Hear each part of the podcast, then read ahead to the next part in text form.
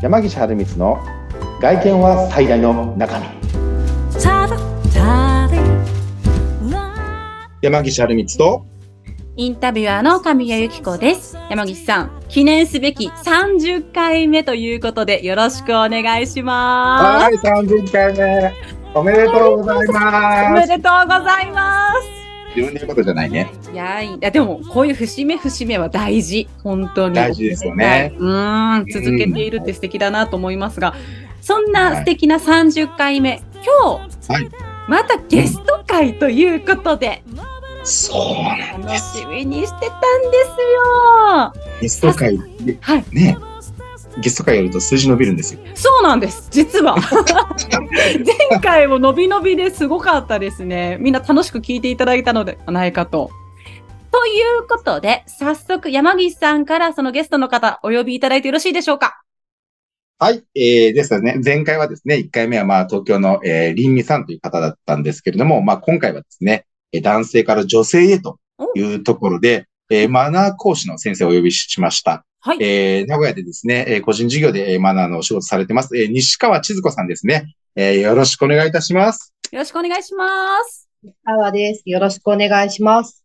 よろしくお願いします。女性ゲスト、私やっぱ嬉しいな。ねぁはい。では山岸さん、西川先はい。生のちょっとご紹介いただいてよろしいでしょうか？いいですか？僕の方からじゃあお話しさせてもらって。はい。えっとですね、西川先生は、基本的にはまあそのコミュニケーション力を高める。うん。というところで、まあ、ヤコが NCC、まあ、ネットワークコミュニケーションコンサルタントうんうん。という名前でですね、まあ、活動をされているんですけれども、はいまあ、後でね、ちょっとご本人の方からもね、お話しいただこうと思ってるんですけども、うんまあ、コミュニケーションって言っても幅広いじゃないですか。マナーの先生とかやれることってすごく広いと思うんですけど、はい。まあ、一応私が知ってる限りだと、えっ、と、電話応対、うん。主にクレームとかなんですけどね。はい。まあ、そういった、えっ、と、指導者の資格を持たれてるんですよ。へえ、あ、指導者の資格があることを私初めて知りました。そうですよね。僕もそんなものがある、なんていうのかと知らずにですね、うんまあそういうのを、まあ西川さんに、まあお会いして、まああるんだなっていうのを知ったんですけど、まあその他にもね、あの、まあ、業界の方はご存知なのかもしれないんですけど、まあ、心理カウンセリングだったり、うんアンガーマネージメントっていうものだったりとかですね。はいまあ、そういった、まあ、ビジネスマナーや、えー新入社員教育などで幅広く、えー活動されている先生になりますので、この後つないでいこうかなと思ってます。まあ、あ。のー今回もね、2回、えー出ていただこうと思ってますので、まあ、1話目はまあなるべく西川さんのご紹介ということで、まあ、2話目はですね、まあ、やっぱり、でもお仕事柄ですね、服装も気にされてますので、当然うちのね、外見は最大の中身というコンセプトに合ってますので、まあ、そこのお話もね、紐付けながらえーやっていこうかなと思ってますので、じゃあこの後、西川先生本人からですね、自己紹介の方していただこうかなと思いますので、いいですか？いいでしょうかね？西川先生、それではお願いしてよろしいですか？はい、お願いいたします。では、改めて NCC の西川千鶴子と申します。で、仕事はもう先ほど紹介していただいた通り、電話応対からコミュニケーションの研修すべてをさせていただいている、そんな仕事をしております。そうですね。まあでも、ね、に西川先生というか、まあ西川さんって、普段僕西川さんってね、そうですあの、ね。呼んでるんで、先生って言うと違和感あるんですけど、はい。あの、普段もか、ど、どんな感じでこう、どういう仕事をしてるんですかね？こうなんか、すごい触りのところでいいんですけど。そうですね。さっき紹介していただいた電話応対の。指導者の資格っていうのがあるんですが、はい。これがあの、電話応対技能検定っていう多分皆さんがあまりし知らない、そんな検定がありまして、ほうほうほうほそれの指導、それを受験するための指導をしたり、う。うん。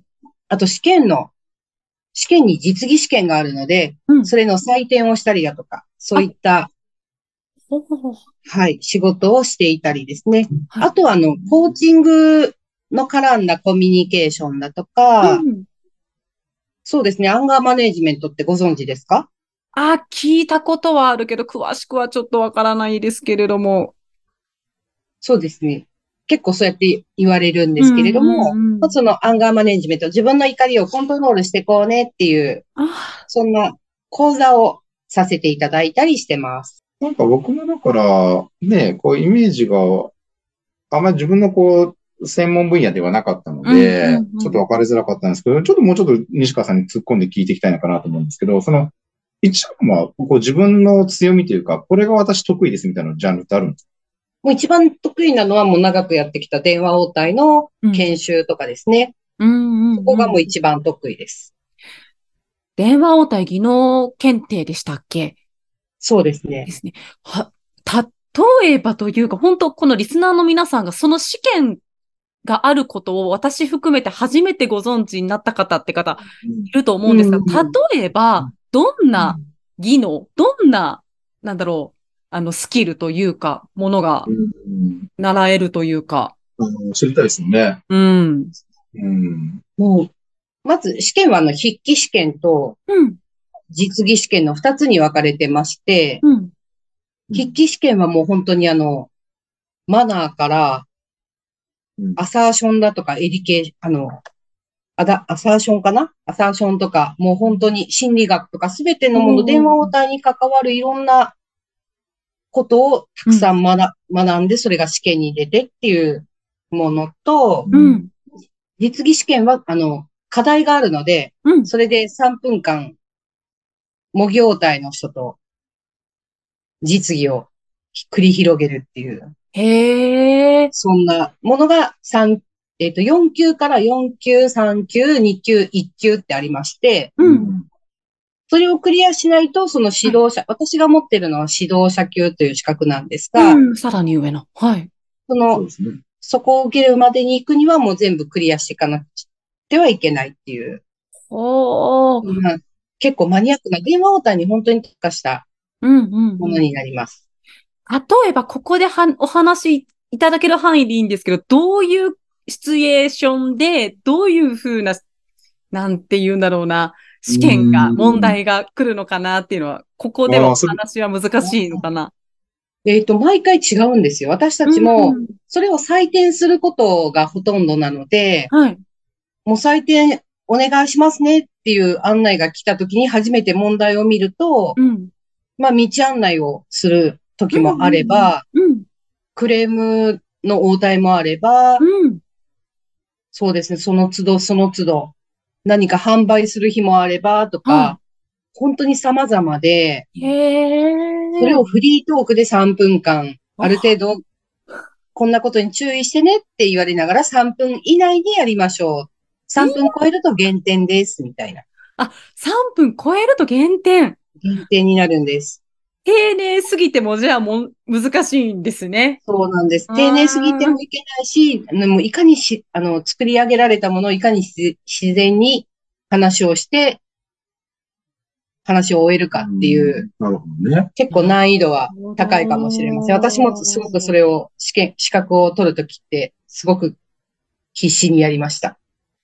うんさらに気になるのが、その西川先生がその道に進まれたきっかけというか、なぜ、あうん。それ聞いちゃっていいのかな？